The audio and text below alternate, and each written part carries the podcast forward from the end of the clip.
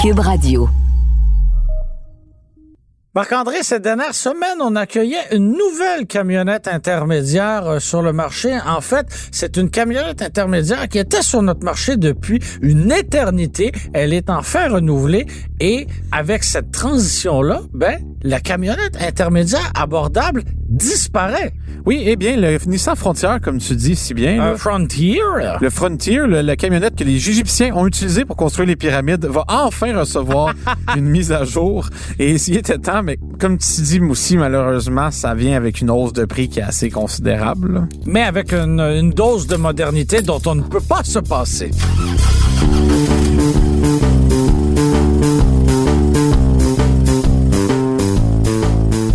Mais la vraie question, outre cette euh, hausse de prix, c'est de savoir est-ce que c'est pertinent d'arriver avec une nouvelle camionnette intermédiaire?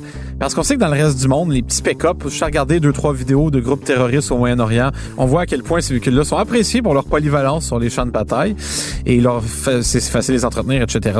Mais dans notre beau continent nord-américain où c'est le F-150, les pick-up full size, pleine grandeur qui dominent, euh, pourquoi la camionnette intermédiaire est là, Germain? Pourquoi est-ce qu'elle existe encore? C'est une très bonne question. Est-ce qu'on va y répondre? On peut explorer cette avenue. Ben, on va partir maladroitement là-dessus.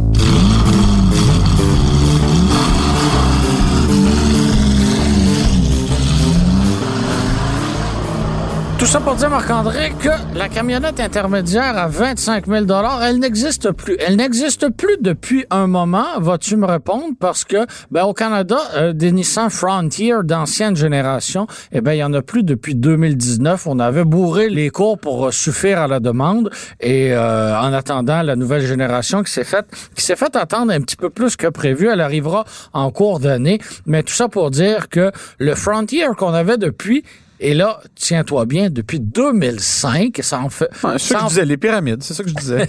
ça en faisait finalement le véhicule, et là, euh, corrige-moi si je me trompe, ça en faisait le véhicule le plus vieux sur le marché, carrément, là. ah oui, je vois, je vois pas qui peut être plus âgé que celui-là. Puis juste à regarder l'habitacle de cet auto-là, tu vois à quel point c'était vieux. Là. Ben oui, c'était dépassé. Mon Dieu. Mais on continuait d'offrir euh, une, une alternative abordable pour celui qui voulait avoir ben, finalement un véhicule avec une caisse. Et euh, ben, malheureusement, ça n'existe plus. Bon, peut-être pour les gens qui n'ont pas eu la chance de le lire encore, ben, le Nissan Frontier, donc euh, qui arrive pour une nouvelle génération pour euh, 2022, un camion bâti pour l'Amérique du Nord, parce que euh, le Navara qui était vendu, euh, qui était le Frontier vendu à l'international, lui avait eu droit à un rafraîchissement à quelques moments, mais euh, nous, le Frontier était resté euh, sensiblement le même au fil des années. Et là, on nous arrive avec un camion bâti pour l'Amérique du Nord. Il n'y aura pas pour le Canada de quatre cylindres comme c'était le cas auparavant.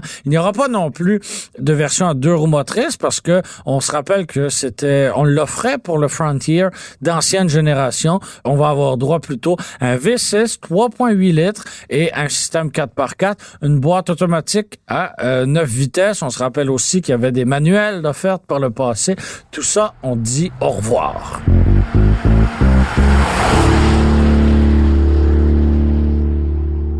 C'est tellement tragique parce que un, sais, une de mes autos préférées, moi, c'est le Tacoma, en fait. C'est une camionnette. Oui, qui est, qui, qui- et le Tacoma est un du- rival c'est direct. euh, là, celui du- encore techniquement là, ben ça a toujours été mon rêve de m'en acheter un. Puis quand j'avais trouvé un emploi, euh, Un rêve, c'est fait pour être réalisé.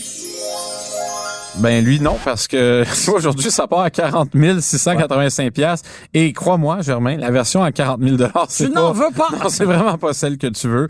En fait, tu mets moins de un peu d'équipement là, c'est-à-dire que tu veux une vraie cabine parce qu'un tac, tu sais, on va être très franc l'un avec l'autre, à moins que ça soit une- pour une usage purement commercial. Ouais. T'es mieux d'avoir des places en arrière dans un Tacoma, ne serait-ce que pour les utiliser comme tu sais espace de chargement fermé.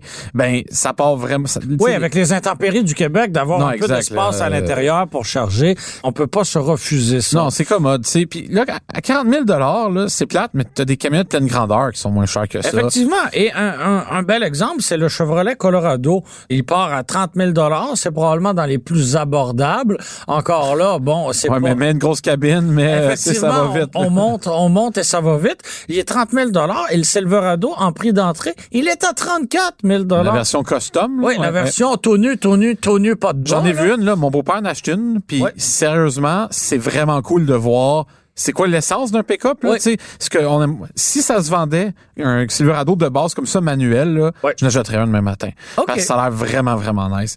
Malheureusement, le rêve d'avoir une camionnette, là, qui est le vrai, le rêve auquel tous les travailleurs nord-américains devraient avoir droit, Germain, on peut plus l'avoir. Parce que ça coûte trop cher, les pick-up. Pourquoi il n'y a pas de pick-up accessible? L'idée du sujet d'aujourd'hui, c'était de se dire la renaissance des camionnettes intermédiaires. Et ce qu'on constate, c'est qu'on on en reparlera, là, le nouveau Frontier a l'air super bien sur papier. Il est beau, il va être puissant, tout le kit. Mais il va être cher. Ouais. Le Tacoma est cher, puis ça, ça vient génération. Quand ils vont le refaire, il va être Et- encore cher. Et le public a encore une image de la camionnette intermédiaire qui était abordable. On peut penser, euh, par exemple, au Ranger, hein, Le euh, Dakota aussi. le, le Dakota, effectivement, qui avait une échelle de prix relativement raisonnable, mais euh, le Ranger, pas l'actuel, mais euh, l'ancien Ranger, euh, on se rappelle en fin de série, donc 2010-2011, on les écoulait à moins de 15 000 C'est pas des farces. Une Hyundai Accent coûtait le même prix qu'un Ford Ranger à moteur V6 qui peut remorquer 5 000 livres. Après ça, viens me vendre un Ranger à 35 ou 40 000 C'est difficile. Donc, il n'y a pas d'alternative pour les gens qui ont acheté il y a 5 ans ou 10 ans un Ford Ranger, un Toyota Tacoma, un Nissan Frontier et qui n'avaient pas payé 40 000 et qui ne veulent toujours pas payer 40 000 L'exemple le plus flagrant à mes yeux n'est pas plus loin que dans ma bulle familiale, comme on appelle ça euh, désormais. Ouais. Donc, mon père s'en est procuré un en 2010, un Ranger. Donc, on avait le, le- justement le moteur V6 de 4 litres. On peut remorquer, euh, bon, je le mentionnais, 5000 livres. Franchement, il y a pas, y a- tu- oui, il y a pas de tapis. Euh, c'est la base de la base de la base des vitres à crainte. Il n'y a pas d'air climatisé. C'est un minimum d'équipement qu'on veut retrouver aujourd'hui dans un véhicule que le consommateur veut- moyen veut retrouver. Ça consomme aussi autant qu'un camion plein de grandeur, mais toujours est-il que il n'a pas d'alternative devant lui, à moins d'acquérir, exemple, un Ford F-150 d'occasion. Mais il n'y a plus de camionnette pour le travailleur moyen accessible.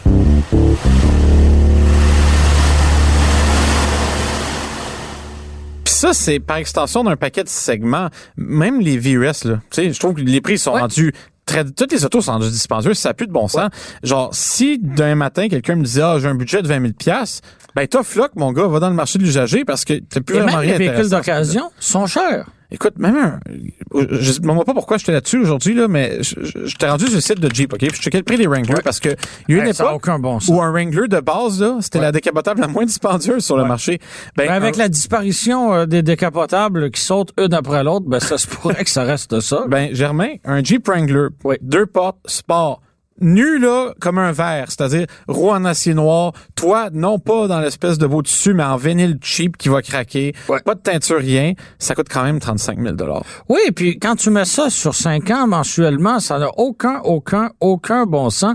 Et je pense que le véhicule là, le, le, le plus facile à s'imaginer pour un consommateur, c'est peut-être même un Toyota RAV4. Là, hein? T'en prends un, là, tu prends un RAV4. Le LE, véhicule bêta, là, tout le monde a ça. Toyota RAV4, LE, donc, euh, tu sais, des capes de roue, pas d'équipement, mais quatre roues motrices, ben, si tu mets ça sur 60 mois, là, ça fait toujours bien 600 pièces passées par mois pour un véhicule qui n'a absolument rien d'excitant. Donc, des voitures à 300 dollars par mois, comme c'était le cas auparavant, c'est terminé. C'est terminé. Ou tu Donc, le mets sur 9 ans, comme certains. Ouais, mais ça, ça n'a- ça- ça- ça n'a aucun bon sens. Non, non, Donc, tout ça pour dire qu'effectivement, on assiste à, en quelque sorte à une relance hein, du segment de la camionnette intermédiaire parce que, bon, justement, avec la disparition du Ranger au début des années des années 10, on s'attendait à ce que ce segment-là disparaisse. Et ben, quand on est arrivé, pas longtemps après, finalement, avec les Canyon et Colorado, on s'est dit, ah bon, ben, GM tente de faire revivre le segment et, euh, ben, visiblement, il semble y avoir une part de marché. Et un des rares anciens joueurs dans ce segment-là à ne pas y être en ce moment, c'est qui? C'est Dodge, c'est Ram, en fait, Ouais. aujourd'hui, qui ne propose toujours pas de camionnette intermédiaire. Pour pallier à ça, on a le Ram 1500 classique, c'est-à-dire le Ram 1500 d'ancienne génération qu'on continue d'offrir, mais à un prix légèrement inférieur. Donc, autrement dit, pour le même prix qu'un Tacoma, t'as un Ram 1500 euh, d'ancienne génération. C'est un choix financièrement qui est pas si pire, là.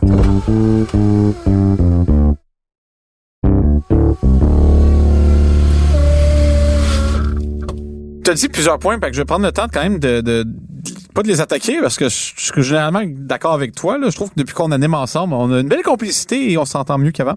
Mais Donc, j'achète des fleurs ou... pas besoin de m'acheter de fleurs, mais euh, tu me paieras une bonne poutine à l'orange lait, puis on va avoir le- à nouveau le droit de sortir et de Quand on pourra revivre. et, et croiser nos libertés. hein. Pour commencer avec le Colorado, c'est le seul de toutes les pick intermédiaires. Puis ça me fait un peu mal de dire ça parce que j'aime le Tacoma, parce que c'est un Tacoma. là. C'est le seul de tous les pick-up intermédiaires qui peut ré- réellement travailler au sens qu'il a une capacité de remorquage de 7000 livres. Ça, c'est plus que n'importe quel autre. Ensuite, le Dakota, mon impression, c'est que Dodge veut pas tout de suite se lancer parce que de un, le RAM est vraiment dû pour une amélioration, pour, est vraiment dû pour euh, avoir le, une le- plateforme. le RAM actuel n'est pas si vieux, là. Ben honnêtement, il est proche des 5 ans. Puis éventuellement, s'ils veulent continuer de pouvoir rivaliser avec les, les F-150 ou le nouveau Tundra qui s'en vient et compagnie. Le nouveau Tundra, une chose à la fois, là, c'était des, des parts de marché infimes. Oui, mais Toyota a dit, et je cite, qu'ils allaient faire non seulement un produit de calibre mondial, mais qui allait complètement éclipser les concurrents. Bon, éclipser, ben, on a- Donc, tu on- vois- On, on, a hâte et on attend. Moi, j'ai des petits doutes. Probablement qu'ils vont nous arriver une espèce de version hybride weird à la Elon Musk, là, avec des chiffres incroyables. là. Sauf que Toyota, au moins, le toit va tenir et le toit n'arrachera pas quand tu roules trop vite sur l'autoroute. Bon, bon, bon, il Bonjour, fait sa Elon. mauvaise langue. Non, je suis un grand fan d'Elon. Hello, Elon, please uh, lend us a car if you're listening.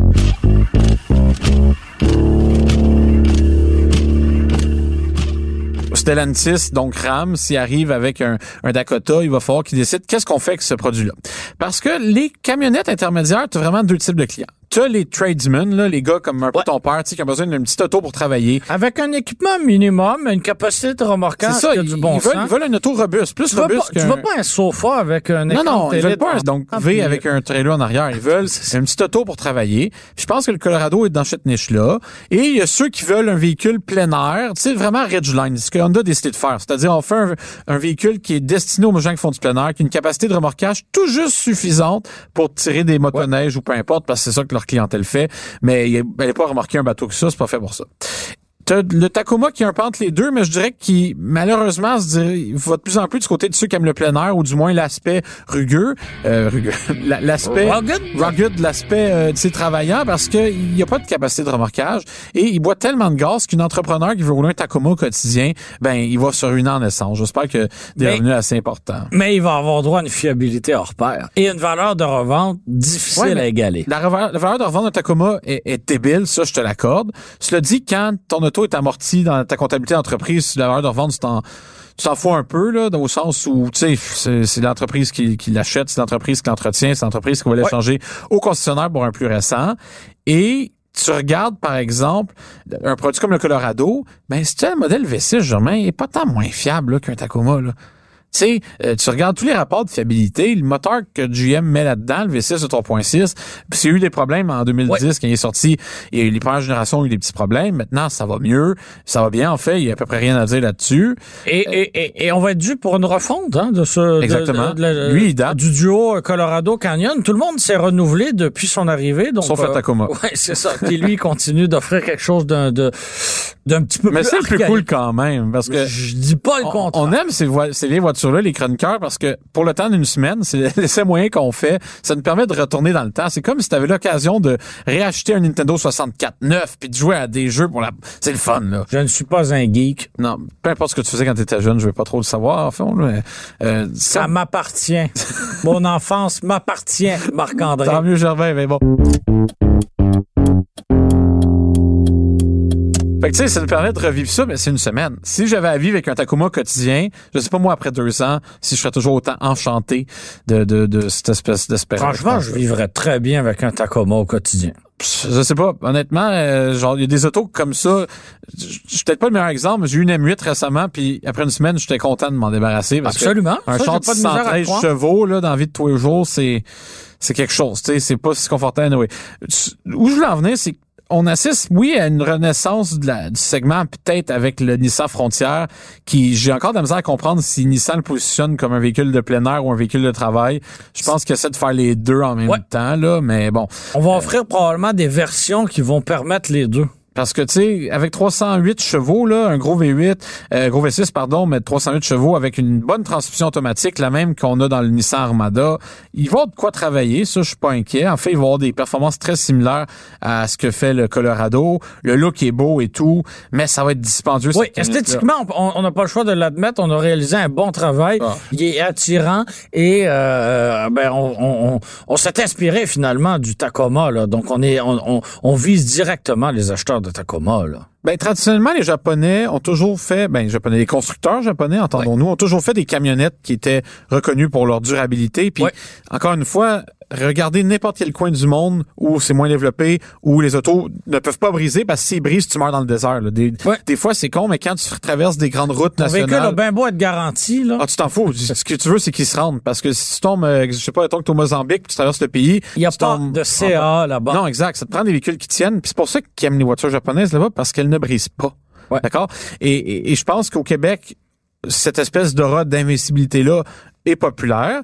Et, je pense c'est pour ça que Frontière avait une niche, puis je pense qu'il va la garder. Je pense que le Tacoma, quand ils vont le refaire, va garder essentiellement les mêmes clients. Si le, Colorado et le Canyon ont réussi à se positionner, c'est une manière intéressante auprès des cheveux qui ont besoin de, véhicules pour travailler peut-être plus petits, plus compacts. OK. Le Ranger est toujours dans les hécatombes. Là. On sait pas trop ce qui arrive avec ça. Oui, parce que contrairement à ce qu'on a fait avec le Frontier, c'est-à-dire de bâtir et développer une camionnette intermédiaire qui répond aux besoins des Nord-Américains, avec le Ranger, on s'est dit, hmm, on n'a plus de camionnettes intermédiaires. Euh, le Canyon et le Chevrolet Colorado se vendent. Qu'est-ce qu'on ferait bien? Oh, à l'échelle internationale, on a un Ranger. Ça ne répond absolument pas aux besoins des Nord-Américains. Mais on va leur on va leur offrir ça. Donc, euh, on n'aura pas le choix de s'ajuster de ce côté-là. Ben, il est trop cher de toute façon, le Ranger, parce que l'F-150, euh, tu sais, que les rabais qu'il y a là-dessus est, moins cher. En ce moment, il n'y a pas beaucoup de rabais parce qu'on est en pénurie, là. mais... Quand tu vas sur le site de Ford, de toute façon, ils ne vendent pas le Ranger comme un, pick-up, ils te le vendent comme un véhicule d'aventure. Ouais. C'est des gars qui mettent des canaux sur le toit, qui mettent des trucs dans les boîtes, puis qui ils vont dans des sentiers impossibles pour réussir à, trouver l'endroit ultime pour aller faire du kayak. J'ai jamais rencontré une personne, tu sais, un, vrai gars de plein air, on en connaît tous, tu sais, qui, qui ont tous abandonné leur vie pour aller en Gaspésie, là. Ces gars-là, ils roulent tous des Subaru, ils roulent tous des vieilles matrices. Ils roulent, pas, des pick-up. Des Rangers. Non, arrêtez de nous dire ça. Ils roulent pas des pick-up, ces gars-là. Tout ça pour dire, Marc-André, que euh, malgré les nombreuses qualités, hein, on peut pas dire le contraire du nouveau Frontier, eh ben j'ai pas le choix d'avoir une petite pensée pour le, consommateur moyen, le prolétaire moyen, qui ne peut plus finalement s'acheter une, une camionnette intermédiaire à un prix qui a du bon sens à la hauteur de ses revenus. Pour citer Karl Marx, nous n'avons rien à perdre, chauffe nos chaînes, prolétaires, devez-vous exiger des camionnettes abordables? Parce que moi aussi j'aimerais ça avoir un pick-up que je peux me payer sans devoir hypothéquer euh, ce qui me reste d'organes fonctionnels dans le corps après des mois de pandémie. Alors s'il vous plaît les constructeurs, on veut des pick-up abordables. On veut des camionnettes intermédiaires euh, cheap euh, abordables. ça va peut-être un peu loin là.